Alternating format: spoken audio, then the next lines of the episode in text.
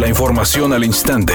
Grupo Radio Alegría presenta ABC Noticias. Información que transforma.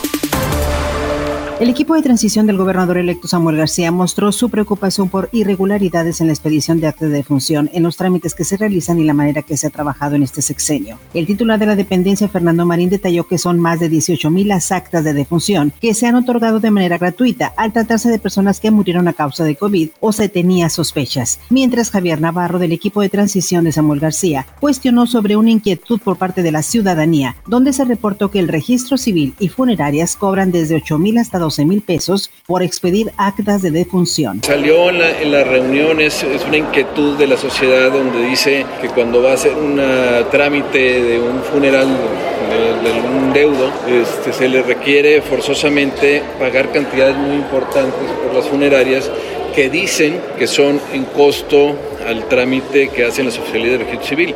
Eso nos llamó la atención y por eso quisimos este, preguntar al particular y efectivamente este, pues, hay una situación irregular que está pasando, donde la gente de las funerarias cobran una cantidad excesiva cuando el costo no es ese el real, el que se cobra en el registro civil. La subdirectora del Hospital Metropolitano Amalia Becerra dio a conocer este miércoles que se registraron 524 nuevos contagios confirmados de COVID-19, la menor cifra registrada desde el pasado 16 de julio, además de 33 fallecimientos. Por otra parte, informó que para garantizar la vacunación contra COVID-19 de sus hijos, cerca de 38 familias aseguraron la dosis para menores de 12 a 17 años a través de un recurso de amparo y 11 ya fueron vacunados, agregando que la cifra de fallos a favor para completar el esquema en niños y adolescentes se incrementó. Finalmente dijo que hasta el momento la única dosis aprobada en México para niños y niñas es del laboratorio Pfizer, misma que se ha aplicado en diferentes municipios del área metropolitana para adultos y adultos mayores.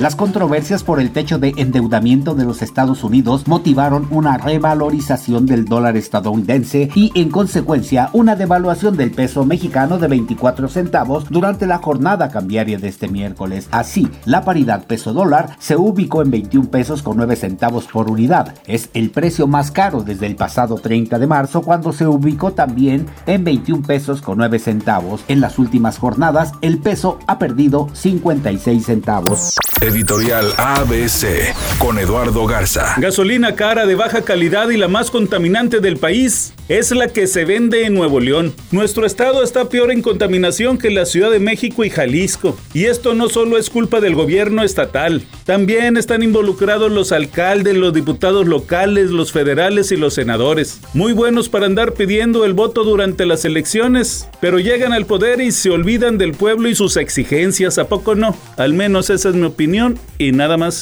Cada vez son más fuertes los rumores de que la actriz Angelina Jolie y el cantante The Weeknd tienen una relación más allá de su amistad. Ellos han sido captados por los paparazzi en diferentes ocasiones saliendo de restaurantes sobre todo. Al parecer, disfrutan de ir a cenar juntos, aunque las imágenes no muestran más allá que a un hombre y una mujer platicando, las fuentes aseguran que sí se están cortejando.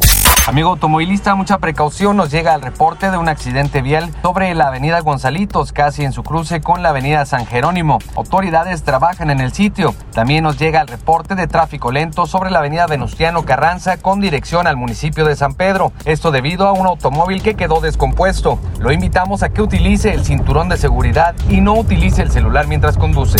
Es una tarde con cielo parcialmente nublado. Se espera una temperatura mínima que oscilará en los 26 grados. Para mañana jueves se un día con cielo parcialmente nublado. Una temperatura máxima de 34 grados, una mínima de 22. La actual en el centro de Monterrey, 34 grados. ABC Noticias. Información que transforma.